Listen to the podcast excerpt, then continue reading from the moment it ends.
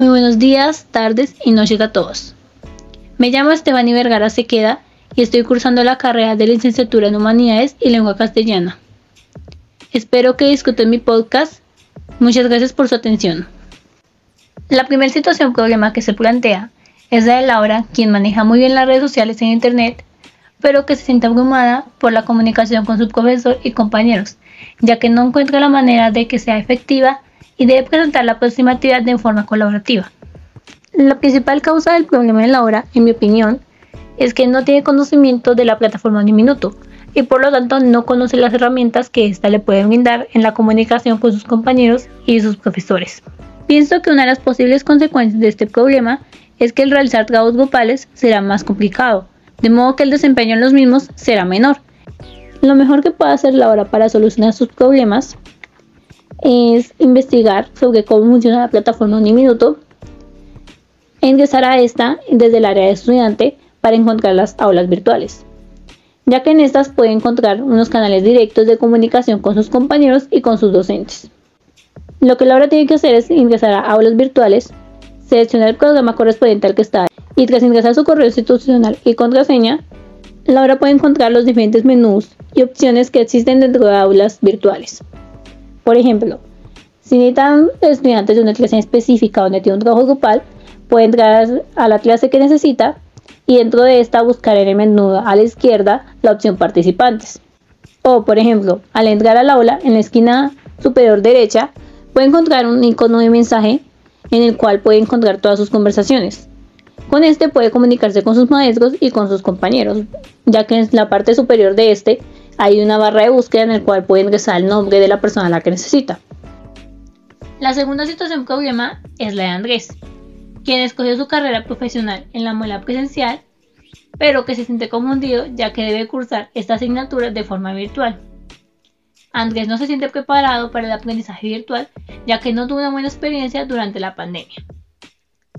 Con esta situación específica me puedo ver muy relacionada, ya que al igual que Andrés, no tuve una buena experiencia durante la pandemia y la verdad sí sentí un poco de miedo cuando vi que tenía dos asignaturas virtuales. En base un poco a mi experiencia, yo siento que lo que Andrés debe hacer como estrategia para cursar con éxito esa asignatura es, en primer lugar, trabajar en la autonomía. Eh, para eso, pues planificar mucho, organizarse. También eh, Andrés, al igual que Laura, eh, necesita tener un gran conocimiento de cómo funcionan las aulas virtuales y todos los medios de comunicación que nos ofrece Uniminuto. Otra cosa que podría hacer Andrés es comunicarse con bienestar institucional, ya que ellos pueden ofrecernos más herramientas o una guía con la cual eh, poder eh, resolver esos problemas que tengamos a la hora de cursar algún tipo de materia, ya sea presencial o virtual. La tercera situación problema que se plantea es el de Flor, quien decidió estudiar virtual ya que trabaja durante el día y tiene dos hijos. La situación de ella es que ella tiene dificultades con el Microsoft 365, ¿no? Ya que no puede ubicar fácilmente sus apuntes y además ella tenía la idea de que por ser virtual iba a ser más sencillo cuando realmente eh, se podría decir que es incluso un poco más complicado que el presencial a tener que tener conocimiento de todas las herramientas virtuales que existen, las cuales a veces pueden ser tantas que que tanta información termina de algún modo siendo un poco abrumadora si uno no tiene todo pues organizado. En caso de Flor, yo pienso que lo que ella debería hacer para que este problema no afecte directamente su rendimiento académico, pienso que ella podría tener en físico algún tipo de agenda donde anote las herramientas que encuentra en la plataforma. De ese modo ella puede tener un orden con el cual encontrar lo que necesita mientras lo va descubriendo. Lo que ella podría hacer para poder entender la plataforma de Microsoft, Microsoft 365 es investigar tutoriales eh, que expliquen las herramientas que este tiene. Y como dije, ir anotándolas para que no se le olvide. Eh, lo mejor que podría hacer Flor es pedir ayuda a algún compañero o profesor que tenga conocimiento en esto e ir anotando todo lo que aprende de las plataformas para no olvidarlo posteriormente y poder utilizarlo de manera beneficiosa para su rendimiento académico.